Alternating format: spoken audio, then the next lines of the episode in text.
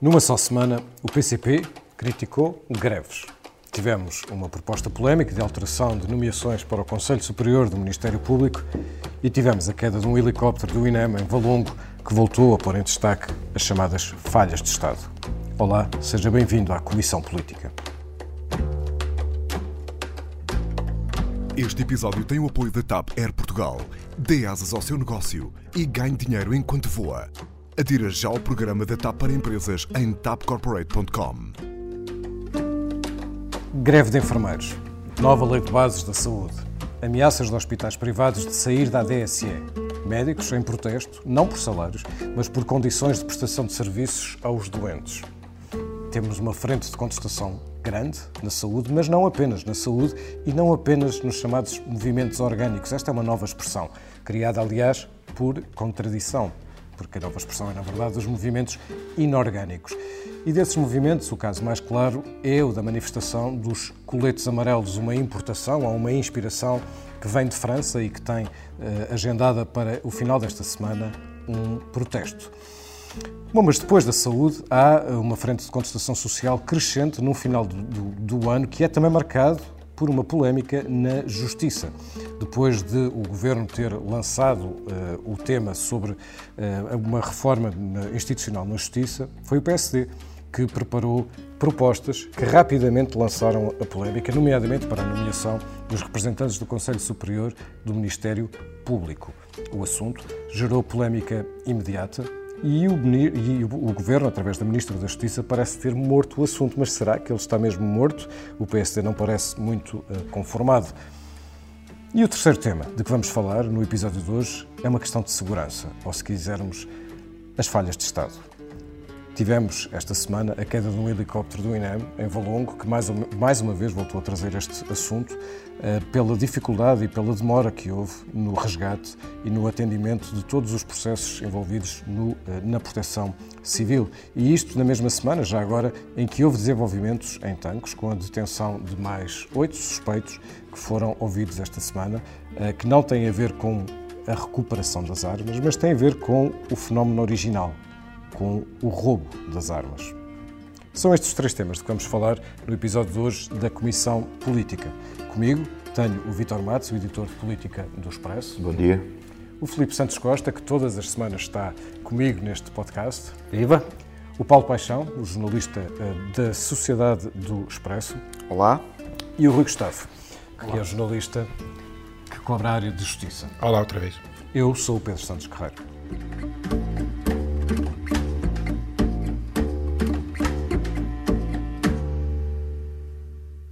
Nós temos que ter a percepção de que aquilo que decidimos hoje fica como marca para aquilo que é o futuro e para aquilo que são as, as, as, uh, os procedimentos futuros com as estruturas, nem sequer isso seria uh, correto para com as estruturas que decidiram dar-nos o, benefício de continuar à mesa e a negociar connosco.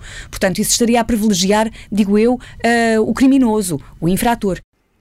Ouvíamos Marta Temido, a Ministra da Saúde, em entrevista ao DN e à TSF, numa declaração que já, já levou posteriormente a um pedido de desculpas. Vítor Matos, mais do que esta frase, esta gafe e o pedido de desculpas subsequente, o que também decorre desta frase é a dificuldade de negociação e de diálogo que existe neste momento entre uh, o Governo e aqueles que vão uh, protestando. E esta área, a área da saúde, tem muitos protestos de várias classes profissionais, mas também de entidades eh, eh, públicas e privadas, mas também de vários partidos. A saúde, de repente, neste final do, do, do ano, é claramente o assunto que uh, emergiu de forma a criar uma tensão, enfim, a grande tensão neste final de ano.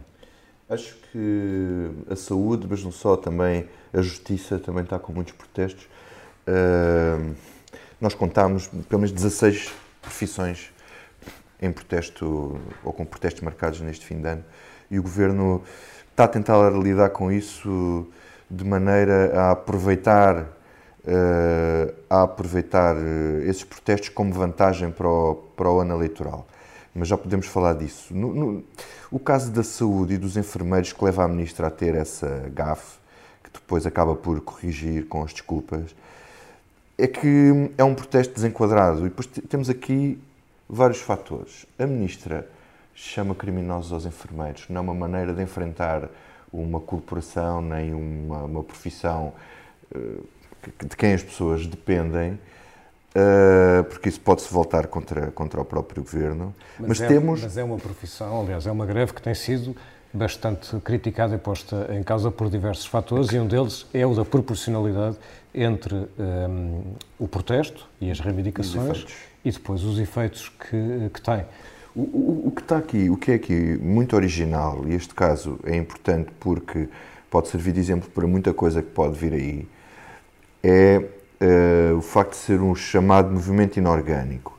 Eles usaram, os enfermeiros, um, um sindicato com barriga de aluguer para marcar a greve, mas isto é um movimento informal que fazem, combinam as ações via WhatsApp e que com financiamento não se sabe muito bem de quem conseguem juntar 360 mil euros em 15 dias e isto leva a uma reação absolutamente original e inusitada do PCP, muito forte, e da UGT eh, e da CGTP, e depois um aviso da, da UGT.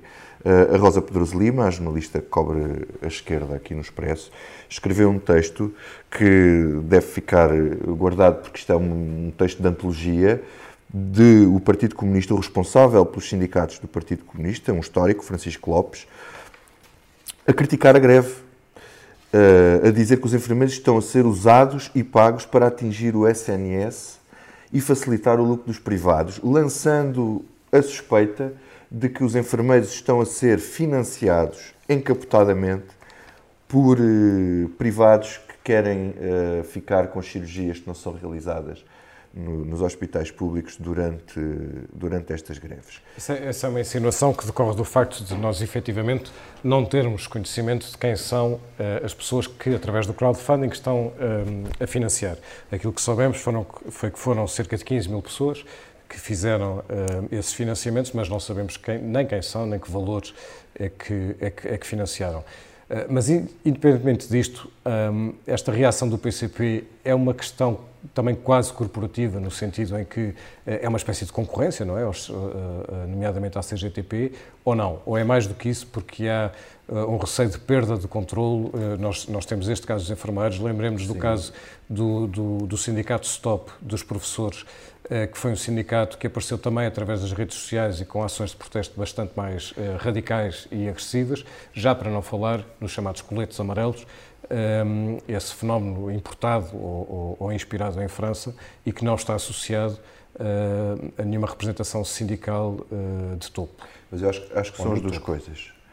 Uh, primeiro é o PCP a perder influência e, e, estar a lidar com luta, formas de luta que não são controladas pelo partido, ou, enfim, ou, ou através de enquadrados, melhor assim, através da CGTP.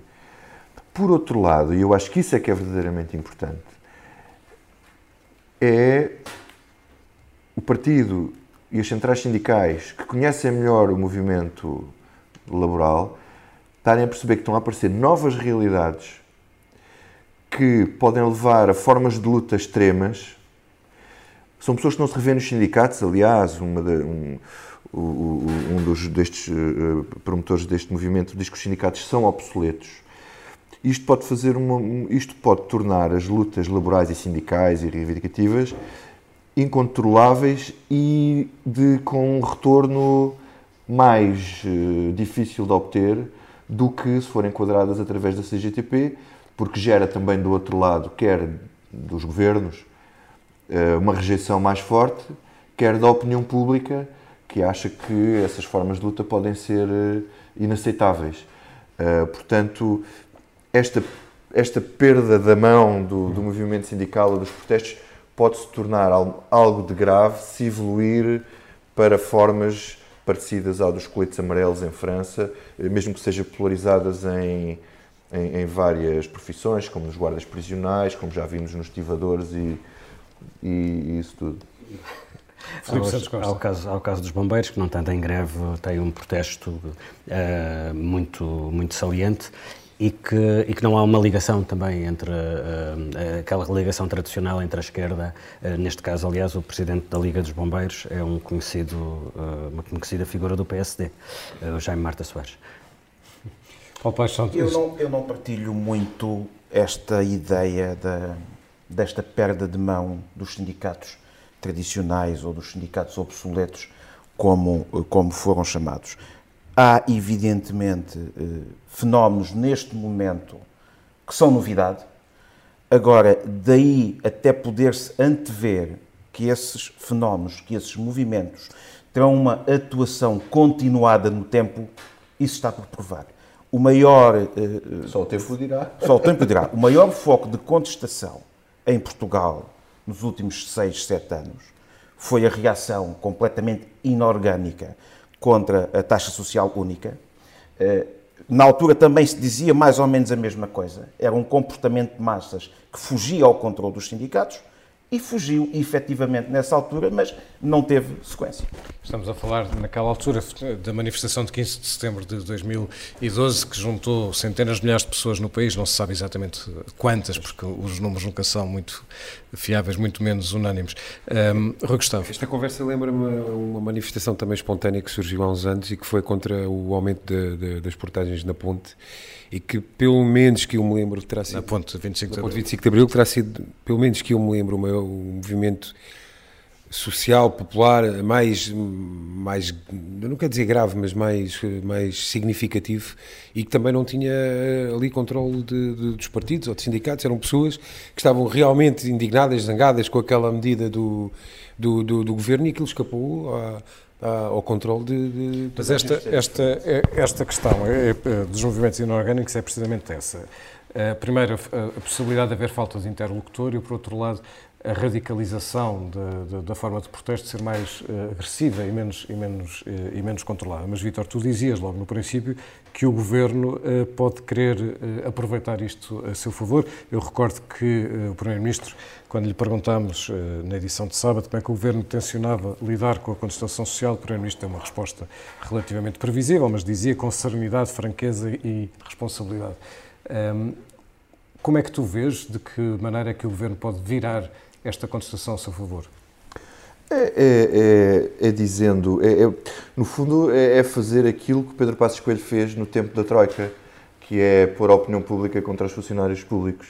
Uh, dizer que não pode dar tudo a toda a gente, que já deu tudo aquilo uh, que podia dar e que só deu na medida em que não queria dar um passo maior que a perna, que é um discurso que ele usa muito, e com um fator adicional uh, ou melhor, dois fatores adicionais. Um é ele saber que a opinião pública não adere a estas microcausas que as pessoas veem como microcausas de uma corporação específica. Os enfermeiros, ou os professores, ou os médicos, já será diferente por se reivindicarem condições de trabalho, porque as pessoas sentem Condições de prestação de serviço. Agora, se for é? questões de carreiras e de remunerações, isso tudo, as pessoas que não são, os não funcionários públicos, que perderam muito durante a crise e que não tiveram como recuperar porque o mercado funciona de outra maneira, uh, olham para isto, não olham para isto da mesma forma. E nós tivemos uma sondagem aqui no Expresso que deu 70, 80% da população contra as reivindicações dos professores. Aliás, e... não é por acaso que o governo decidiu comprar essa guerra. Uh, em relação à reposição do tempo de, de, de, da reposição integral da contagem do tempo de serviço. Uh, o governo percebe que tem aí um filão para que lhe, que lhe, pode, que lhe pode servir. E repara, e não é só para as pessoas não se identificarem, é também um cansaço que os, os próprios sindicatos tradicionais admitem esse risco. Admite o, risco, o risco de um, de um cansaço de quem protesta protesto. e o risco de cansaço da população em relação a protestos setoriais, a reivindicações particulares. E aí António, António Costa faz aquilo que faz sempre melhor, que é sintetizar posições e constituir-se como o grande sintetizador, o ponto, o ponto de equilíbrio. E esse é o ponto, é um, apresentar o governo como aquele que faz o equilíbrio entre aquilo, o, que se pode, o, o que é reivindicado e aquilo que se pode dar. e quem quer, quem quer conquistar o eleitorado Mas do repara, centro é aí que tem que se posicionar. Mas ele repara, ele usa agora, ele tem, eh, quer dizer, nós escrevemos e pusemos em título que, que ele tem, que ele faz isto invocando, quer dizer, provocando o medo nas pessoas. E, e isto, eh, há, várias enfim, formas de, de, de, medo, mas é, um, é uma reação básica do eleitor, é esta. É, se eu der tudo a todos, vamos à bancarrota outra vez. Aliás, foi o que disse a Ministra da Justiça eh, numa entrevista a semana passada. perante as reivindicações do seu setor, ela disse que seríamos responsáveis por uma nova bancarrota e não estamos dispostos a isso. Portanto, se o governo continuar a fazer este discurso, quer dizer, a população vai achar que, claro, se der tudo a todos, isto não há dinheiro que chegue para o país continuar a funcionar. Uh, o Presidente da República, o Governo pode ser responsabilizado por ter criado, isso é o lado negativo, demasiadas expectativas na função pública, por causa, enfim, destes três anos em que basicamente se limitou a distribuir, uh, a distribuir aquilo que, que, tinha sido tirado antes, e agora as pessoas uh, querem mais. O Presidente da República já assinalou isso e acho que a tensão política nos próximos tempos vai ser muito por aqui. Pedro, posso só uh, assinalar uma coisa em relação sim, sim. à questão da saúde com que nós começamos este bloco? um, que era só olhar um bocadinho em perspectiva. Houve há muito pouco tempo uma remodelação governamental um, e que está a dar razão àquele ditado que diz depois de mim virá quem de mim bom fará. Repara, uh, António Costa e Mário Centeno inviabilizaram o trabalho daquele que podia ter sido o melhor Ministro da Saúde em Portugal em muitos anos. Uh, Adalberto Campos Fernandes, que manifestamente sabe daquilo. Ele, ele é médico e é gestor, conhece os lados todos da, da, da equação. Foi completamente asfixiado por um garrote financeiro do, do, Ministro das Finanças e não teve habilidade política para contrariar esse, esse garrote e para ganhar espaço de respiração dentro do governo. E, e foi substituído por Marta Temido e ela, ela herda a situação que existe, mas ela não só entra com o pé esquerdo na negociação com os enfermeiros, que já estava muito inquinada e ela mostrou tudo, menos o tato necessário para uh, restabelecer as coisas. Esta, esta gafe do criminoso é só um pormenor. Um, mas na primeira grande decisão que ela tem de tomar, que tem a ver com a lei de bases da saúde, ela choca de frente com aquilo que o Primeiro-Ministro quer. E é isto que eu não consigo perceber. Como é que, o ministro, como é que um Primeiro-Ministro vai uh, substitui um Ministro da Saúde por outro que tem uma ideia para um documento estruturante sobre como se deve organizar o Sistema Nacional de Saúde, ou seja, a articulação entre o Serviço Nacional de Saúde, que é público, e os privados e o setor social, ela tem uma visão que aparentemente choca com aquela que é a visão do Primeiro-Ministro e, já agora, com a visão do Presidente da República, que cada vez mais se uh, uh, estabelece como a válvula de escape de todas estas tensões, gafes, asneiras, uh, como lhe quisermos chamar. E, acho qualquer coisa de extraordinário, que a primeira decisão da Ministra seja travada, que, basicamente o que a Ministra decidiu foi deitar para o lixo boa parte do trabalho de, de, de Maria de Belém, que fez esse, que fez esse documento, uh, fez a proposta uh, por encomenda do Primeiro-Ministro, e acentuou muito o lado estatal, menorizando muito o papel dos privados e do setor social. Eu não sei se isto é uma tentativa de responder à pressão do PC e do Bloco. E era uma espécie de tributo ao Dr. António Arnaud? Pois, uh, repara, é que o PC e o Bloco não deixam de falar António Arnaud, as suas famosas últimas palavras, António aguenta o SNS. A questão é, não há lei de bases da saúde sem um consenso com o PSD. Não há, não existe. Portanto, não se percebe como é que uma ministra acabada de entrar, que pelos vistos tem uma visão do que deve ser o nosso modelo de saúde diferente da do primeiro-ministro, e, e, e, que não entende que é, é, aquilo só pode ser viabilizado com um consenso ao centro, entra a pé juntos com uma proposta como esta. Eu não consigo mesmo perceber que o, que é que, o, o que é que pode sair daqui. Tanto que depois teve que recuar, não é? Como, como o Expresso eh, noticiava em manchete este, este sábado. Aquilo que nós eh, estávamos a, eh, temos vindo a falar permite-nos passar para o, para o segundo tema, que é o da segurança. Porque se há, muitas, há muitos protestos que são uh, respondidos, ou muitas reivindicações que depois são respondidas com o facto de não haver dinheiro, e isso respondidas politicamente pelo Governo, uh, ou como poderiam levar-nos de novo a uma catástrofe financeira, a uma, a uma, a uma bancarrota, há depois outra parte, por exemplo, que cruza com, com aquilo que são as reivindicações do médico, dos médicos, que é a descida da a perda de qualidade da prestação do serviço público, seja por efeito de, um, de uma falta de investimento continuado, seja pelo agravamento que provocam, nomeadamente as cativações, eh, ou seja, a despesa que é aprovada no Orçamento de Estado, mas depois acaba por não ser eh, executada, que tem sido um dos expedientes através dos quais Mário Centeno tem conseguido cumprir eh, as metas orçamentais. Isso leva-nos também às questões de segurança, que é o nosso, o nosso segundo tema deste episódio, na semana, ou poucos dias depois de termos assistido à queda do, de um helicóptero do INEM em, em Valongo. Eh, mas se juntarmos esta, esta, esta questão do helicóptero em, em Valongo e, portanto, com tudo o que aconteceu eh, logo depois e tudo aquilo que não aconteceu no que diz respeito ao, ao socorro. Se juntarmos tudo isso ao, a este pano de fundo que tem a ver com tanques, com a estrada de Borba, enfim, com, com, com os incêndios, com tantas coisas que nos têm feito falar do, do que são falhas de Estado, o próprio Primeiro-Ministro já utiliza hoje essa, essa expressão que antes uh, renegava. Paulo Paixão, estamos uh, com uma, uma exaustão uh, de recursos públicos, estamos a tolerar socialmente esta, esta descida da prestação, da qualidade da prestação do serviço público, ou estamos a falar de uma coisa pior e que, e que obviamente tem contornos políticos, um, ehm, que é pura e simplesmente falhas generalizadas nas instituições que supostamente devem cuidar da proteção do país? Eu acho que são as duas coisas. Uh, acrescentava um, um outro assunto também uh, na ordem do dia, que foi a demissão de um responsável da CP por ter chamado a atenção para problemas de segurança na, na, manutenção ou na ausência de manutenção de algumas automotoras. Houve, de facto, nos últimos anos e nos anos uh, da Troika, um desinvestimento na, na manutenção em alguns setores-chave, transportes, por exemplo, uh, mas já, já era tempo, ao fim de três anos de, de, de um governo diferente, que algumas dessas coisas uh, tivessem sido revertidas. E não foram.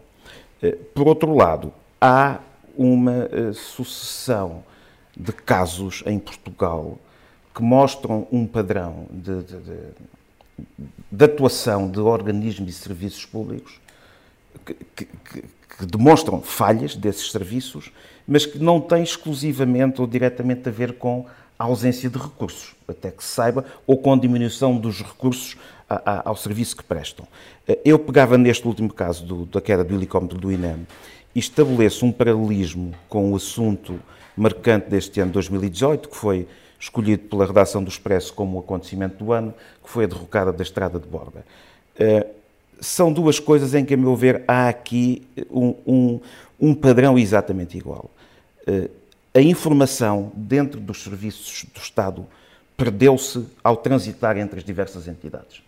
Os, os, dois filmes são idênticos. Um é um filme de, de muito longa duração, que é o caso de Borba, que durou quatro anos até à queda, de, ao alimento da estrada em que morreram cinco pessoas, em que um memorando que alertava para o iminente colapso da estrada foi esquecido, secundarizado, eh, o que quisermos. Essa parte ainda está por saber quem foi o funcionário manga de alpaca que deixou aquilo numa gaveta e que não lhe deu uh, seguimento. Ou então, acima dele, se algumas das pessoas que vieram dizer publicamente, responsáveis políticos e diretores gerais, que não tinham conhecimento do que se passava, não tiveram efetivamente conhecimento. Aí a informação perdeu-se em várias entidades. O que aconteceu na queda do helicóptero do INEM nas, nas primeiras horas é o mesmo filme. Uh, ainda os corpos não tinham sido resgatados do helicóptero e já havia entre organismos públicos, a nave e a proteção civil, um passa-culpas lamentável, intolerável, sobre quem devia ter feito o quê.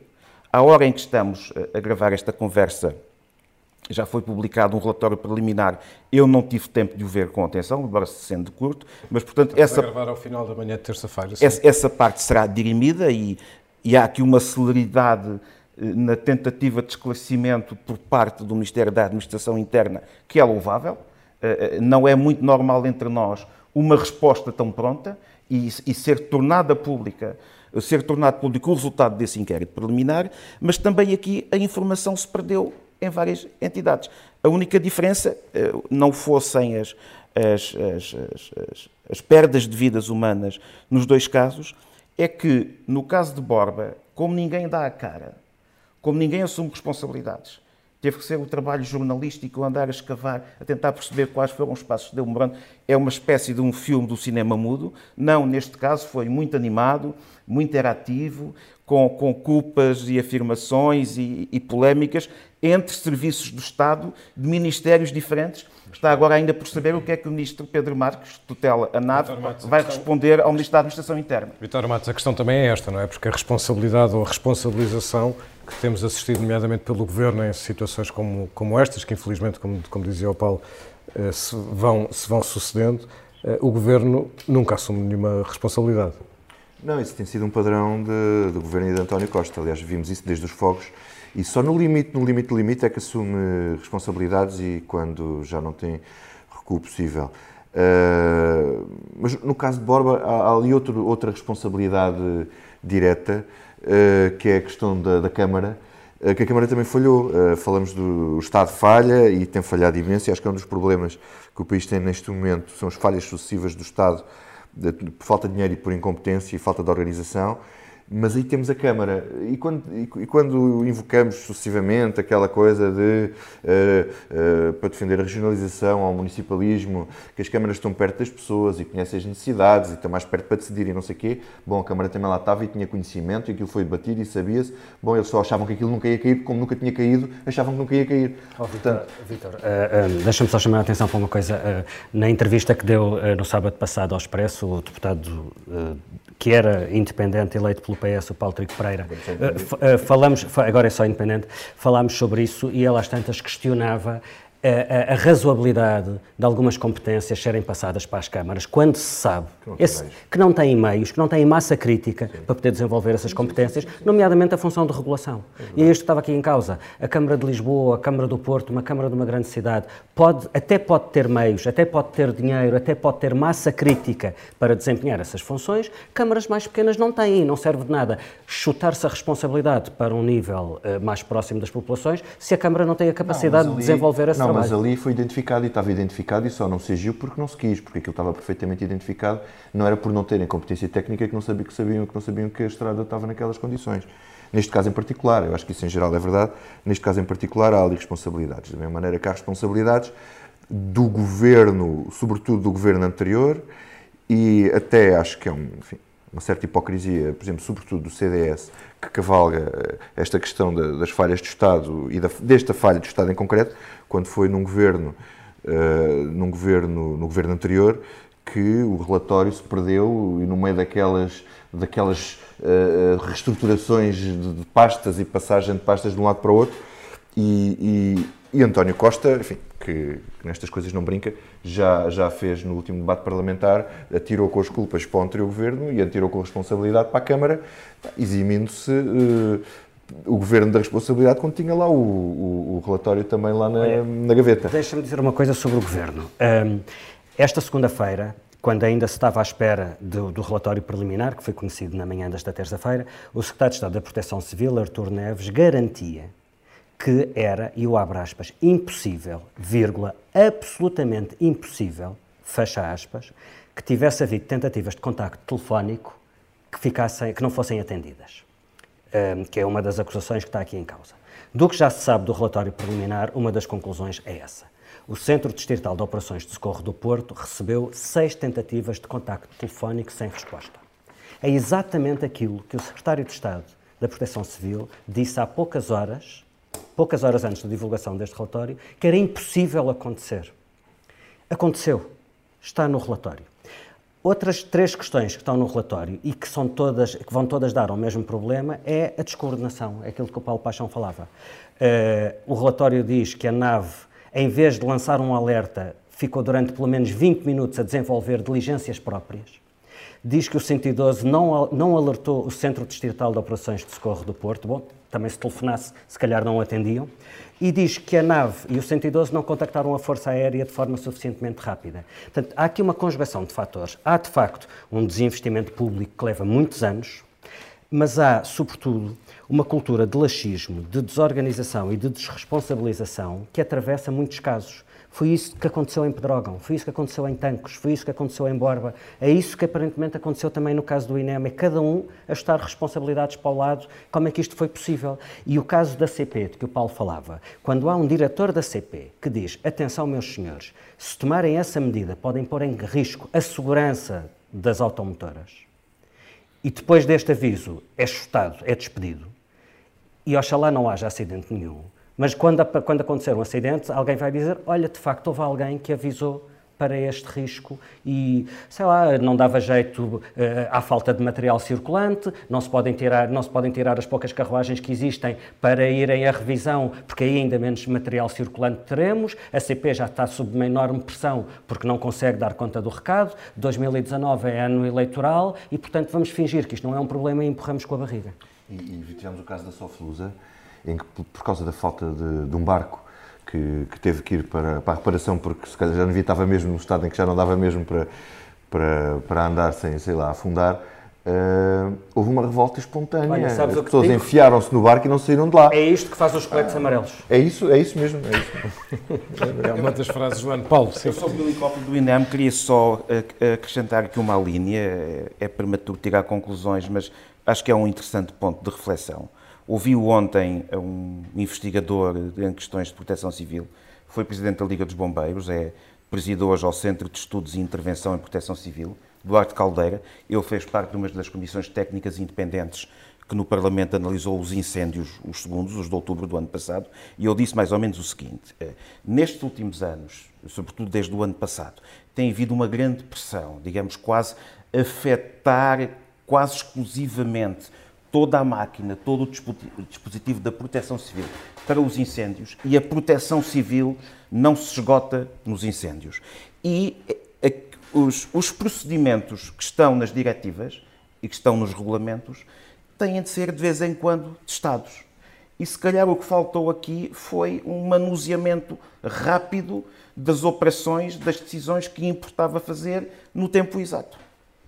E entretanto, enquanto todas estas polémicas eh, se sucediam, nos bastidores ia crescendo uma proposta para alterar Conselho, a composição do Conselho Superior do Ministério Público.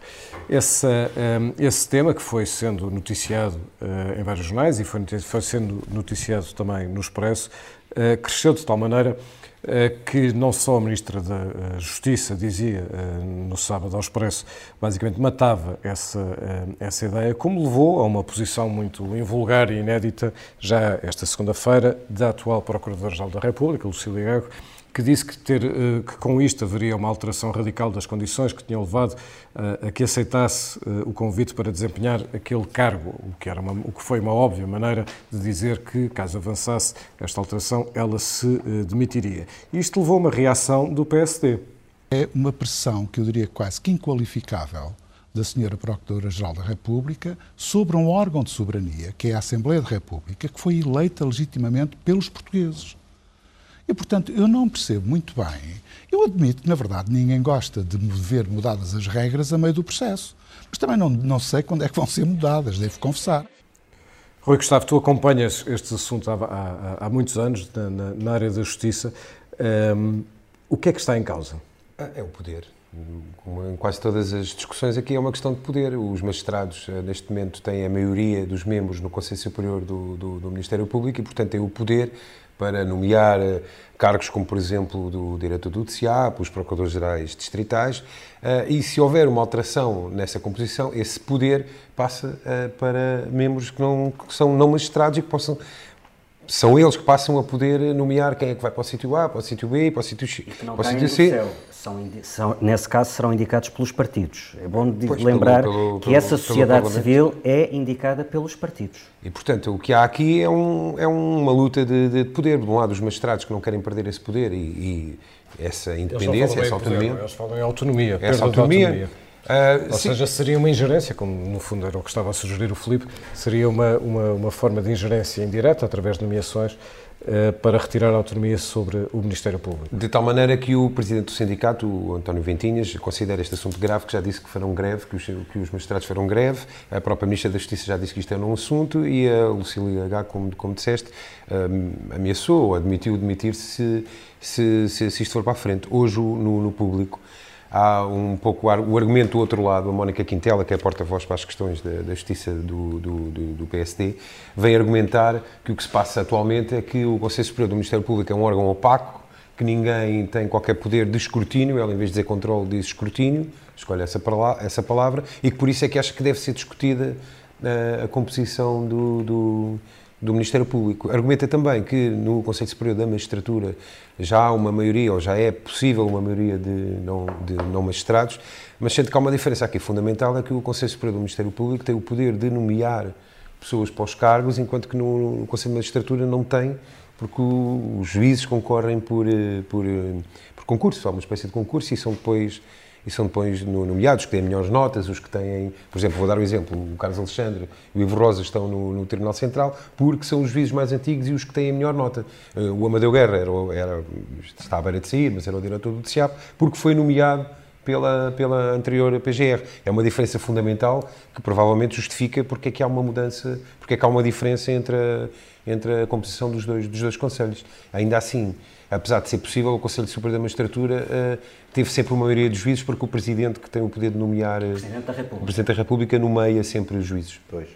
Para que esse equilíbrio não seja alterado. Como nós sabemos, basta, basta escolher uma pessoa para que todo o rumo, por exemplo, de uma investigação possa ser. Esse é o argumento do, do, do, do, sindicato, que eu devo dizer que acho um pouco perigoso por uma razão. Uh, estar a dizer que um qualquer magistrado que fosse nomeado para lá também iria, digamos, ser controlável. É admitir que alguém, do, um magistrado, porque estamos a falar sempre de magistrados, um procurador, possa ser uh, manipulado ou controlado. Maneiras, é? Há outras maneiras, basta que seja uma pessoa menos corajosa ou, menos, ou com, menos, ou com um perfil menos combativo eh, para que se consiga eh, neutralizar determinadas ações. O que, é, o que é também curioso é que, neste caso, para haver uma alteração deste, deste, deste alcance, teria que ser na Assembleia da República e, portanto, teria que envolver o PS e o PSD. E o PSD está, eh, Filipe Santos Costa, está completamente ligado a esta, à forma como evoluiu uh, todo este processo, porque preparou uma proposta muito concreta, e nós conhecemos desde há, há, há bastante tempo quais são as posições críticas de Rui Rio sobre o, o sistema de justiça, tanto que leva a esta a resposta que ouvimos de David Justino eh, de que o facto da Procuradora-Geral da República se ter pronunciado significa uma pressão inaceitável do Poder Judicial sobre órgãos de soberania e, portanto, sobre o, o, o poder político. Eh, o PSD parece muito mais eh, interessado e entusiasmado com esta proposta do que propriamente o Governo. Uh, repara, esta, esta polémica é de facto filha de dois, de dois pais, ou de um pai e uma mãe. O pai será Rui Rio e a mãe será a Ministra da Justiça, Francisca Van Donham. Por uma razão. O PSD apresentou, e o Expresso noticiou isso à época, um, uma proposta de pacto para a, a reforma da justiça que foi feita de forma muito pouco canónica. Foi esse, o, o, documento do PSD foi entregue em mão, com, com pedido de absoluto secretismo aos outros partidos. Foi feito num timing bastante esquisito para se fazerem reformas, uh, reformas estruturais, porque estamos em contagem decrescente para as eleições, quer dizer, não se lançam. Quem quer seriamente fazer uma reforma estrutural não o faz a 10 meses de eleições, que é que é o tempo que falta. E, e, e, e, o conteúdo, que só se sabe porque o Expresso noticiou, teve acesso a esse documento e o noticiou, atenção, Rui Rio, nem Rui Rio, nem nenhum dirigente do PSD alguma vez apresentou em público o conteúdo dessas propostas.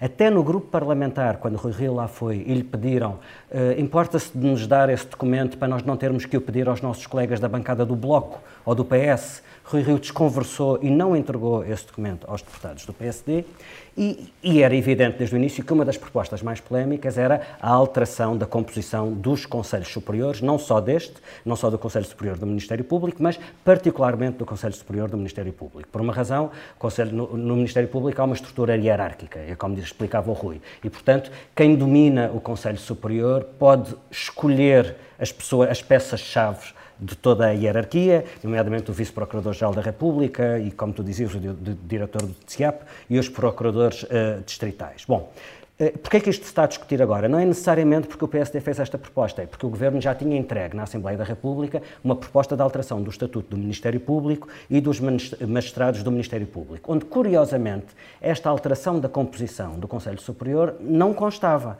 não é uma proposta do Governo.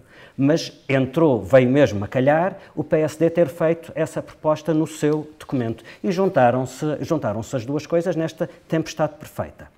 Um, o, Rui já, já, já, falou o suficiente sobre o impacto disto e porque é que é diferente a, a, a questão do Ministério Público da questão do Conselho Superior de Magistratura. O, a situação dos juízes não é igual à situação dos, dos magistrados do, do Ministério Público, pela tal questão da estrutura hierárquica. Uh, mas uh, o, as coisas manifestamente não estão a correr bem ao PSD. Eu acho que só isso é que justifica a hiperreação do vice-presidente do PSD, David Justino. Aliás, é, é, curioso que o PSD tem um vice-presidente que é ultra especialista em justiça, que é a Elina Fraga, é a bastonária da Ordem dos Advogados e não foi ela que deu a cara por esta proposta. O PSD tem uma porta-voz do Conselho Estratégico Nacional do PSD para a área da Justiça, que é a advogada Mónica Quintela, também não foi ela que deu a cara por isto. Não foi um especialista em justiça que deu a cara. Que deu a... Moraes Sarmento nunca falou. Tá bem. Aliás, ele nunca, nunca falou, sobre, nada, nada, em defesa do, do, do, PSD. Mas quando David Justino, que é uma, se tornou uma espécie de braço armado para, para, para malhar um braço armado do Rio Rio para malhar, vem dizer que a reação da Procuradora-Geral da República é uma pressão inqualificável sobre um órgão de soberania eleito pelos portugueses, bom, só dois comentários. O primeiro era o que faltava, que a pessoa que lidera o Ministério Público não pudesse falar sobre decisões que afetam o funcionamento do Ministério Público. Isto parece-me básico. O segundo é que há um pequeno problema no raciocínio do, do, do David Justino. É que os deputados do PSD que lá estão no Parlamento e que nem sabem que propostas são estas, porque nunca as receberam, foram eleitos com base num programa apresentado por Pedro Passos Coelho, no seguimento de um governo onde a Ministra da Justiça era Paula Teixeira da Cruz, e esse programa prometia exatamente o contrário daquilo que Rui Rio quer fazer. O programa pelo qual os deputados do PSD que lá estão no Parlamento, são eles os representantes eleitos, não é David Justino nem Rui Rio, são os deputados que lá estão foram eleitos com base num programa que tinha, que prometia o reforço da autonomia e independência do Ministério Público e não a sua colocação sob o controle político. E isto é uma ótima deixa para passarmos para o que não nos sai da cabeça. Vítor, esta era para ti. O que é que não te sai da cabeça? O que não me sai da cabeça é isto. Em Portugal, até há poucos anos, tínhamos um político que tinha uma grande preocupação de controlar a justiça e a comunicação social. Chamava-se que José Sócrates. Acabou José Sócrates, agora temos Rui Rio. Com o Rui Rio não disfarça que tem uma preocupação de controlar a justiça e a comunicação social. Eles são diferentes, Sócrates e Rio, de facto. Sim. Quer no caráter, eh, quer nas intenções, são diferentes. Agora, no resto, nas propostas de controle, eles são irmãos siameses. Passámos para outro nível de insulto. Ouch! Sócrates, tu és Sócrates. E pronto. Sócrates deixou de ser... Uh Passou a ser um adjetivo, não é? Ou um palavrão, não sei. Quer dizer, neste caso é um palavrão. Um palavrão, tu és Sócrates, não sou nada, estás-me. E, uh, enfim, isto já motivou também uma reação de David Destino. Uh, o som que ouvimos há pouco era uma reação, não é? No fundo, a Marcos Mendes. Uh, exato. E, quer dizer, uh, ele qualifica isto como insulto e acha que é insultuoso. A questão... E é insultuoso. E é insultuoso. Acho que podemos concordar, porque dizer chamar... que alguém é Sócrates... Eu acho que é relativamente injusto para, para Rui Rio. Uh, chamar José Sócrates, acho, acho que ele, coitado, não, não merece... Uh, Mas denunciar-lhe a tentação controladora, controladora, sobre a justiça e a comunicação social não é injustiça ah, nenhuma. Sim. Uh, acho, que, acho, que, acho que Marcos Mendes exagerou quando usou a palavra siameses. Gêmeos, vá que não vá. Siameses é que foi um bocadinho mais. Irmãos de pai ou, ou, de mãe. Ou de mãe. Rui Gustavo, o que é que a ti não te sai da cabeça? Uh, o texto do Bruno Vieira Amaral sobre o, o José Mourinho, o texto foi publicado ontem, segunda-feira, e já era uma, uma predição daquilo que viria a acontecer. Cada no Expresso. Do, assim, na Tribuna do Expresso, que o José Mourinho acabou por ser despedido hoje. E ele tem lá uma frase que eu acho que é a frase-chave sobre isto, é que de antes, uh, se havia capa jogadores capazes de dar a vida por Mourinho, hoje provavelmente hesitariam a tirar-lhe uma boia se o vissem a afogar-se. E foi precisamente o que aconteceu. É um texto uh, muito bom, notável do Bruno Vieira da Amaral, que eu também, que eu também li, aliás, ele, é ele é nosso colunista uh, regular da Tribuna e do Expresso. Paulo Paixão, o que é que não te sai da cabeça? Não me sai da cabeça uma expressão da entrevista do historiador António Borges Coelho ao público no domingo, em que eu, falando de Portugal e falando do período dos descobrimentos, fala de uma anedota de país que esteve na, na vanguarda do planeta. Essa vanguarda do planeta, pelos casos de falhas do Estado que nós discutimos aqui, onde é que ela vai? Nem sequer a vanguarda do país. A anedota, não direi sempre a anedota, mas o paradoxo está presente em algumas dos assuntos que discutimos aqui. Eh, na questão do, do, da greve dos enfermeiros, é um país onde uma larga maioria de pessoas tem uma opinião crítica uh, dos sindicatos, mas de repente surge assim esta vaga de filantropia sindical para o fundo de greve dos enfermeiros. é muito curioso. E é um país onde um partido quer lançar uma reforma da justiça a 10 meses das eleições, sem que os deputados desse partido proponente tenham tido conhecimento do projeto seja, é uma anedota de país. Ou seja, o país continua uma anedota, só, não está no, já, só já não está na vanguarda. Já não, enfim, há alguns séculos de Muitos anos para aí. Filipe Santos Costa, o que é que não te sai da cabeça? Olha, não me sai da cabeça uma frase de Pedro Nuno Santos este fim de semana. E a frase é: Eu acredito na Maria. E em toda a sua candura, esta frase, ternurenta até, um, consubstancia um programa político. Um, a Maria em causa é a Maria Begonha, que era candidata única à liderança da JS e nessa qualidade, olha que surpresa, ganhou. Foi eleita com 75, 72% dos votos uh, e ficou muito conhecida no último mês e meio, dois meses, Uh, só por más razões. É, é, é, impressionante. Acho que nunca houve um, um, líder, um novo líder eleito que, tinha, que, tenha como cartão de visita apenas más razões. Uh, tinha um currículo completamente martelado, uh, incluindo um falso título de mestrado e até a data de nascimento estava aldrabada para ela ter idade para poder ainda ser candidata à, à JS. E depois tem um percurso, bem, chamemos-lhe profissional, um percurso profissional feito de avanças com autarquias do PS, eh, nomeadamente a Câmara de Lisboa e uma junta de freguesia. Avanças bem pagas. Eh, avanças bem pagas. Uma junta de freguesia onde ela diz que desempenhou umas funções e a Presidente da Junta nega que ela alguma vez tenha desempenhado essas funções, mas o desempenho dessas funções serviu para, ela conseguir outra avança na Câmara de Lisboa, onde é protegida pelo seu padrinho uh, Duarte Cordeiro, uh, e, e, é bom perceber, e é aqui que o círculo se fecha, Duarte Cordeiro é um dos grandes homens confiança de Pedro Nuno Santos para o controle do aparelho do PS. Pedro Nuno Santos, para quem não saiba, é o secretário de Estado dos Assuntos Parlamentares e o candidato à sucessão de António Costa. Já hoje, no dia em que falamos, ele é candidato à sucessão de António Costa e precisa de controlar o aparelho do PS. Está basicamente controlado e até a JS, que pode valer uns quantos milhares de votos, está uh, completamente controlada. Está lá a Maria, o Pedro Nuno Santos acredita na Maria e a Maria diz que todas as notícias que saíram sobre ela foram fake news e calúnias.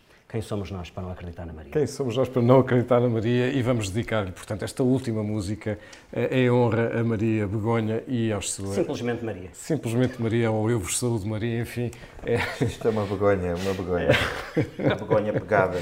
Chegamos assim ao fim deste episódio da Comissão Política, que teve a edição multimédia da Joana Beleza e a ilustração do Tiago Pereira Santos, e acabamos com calúnias. Em grande, em grande. Isto é em grande o que dizem pra aí.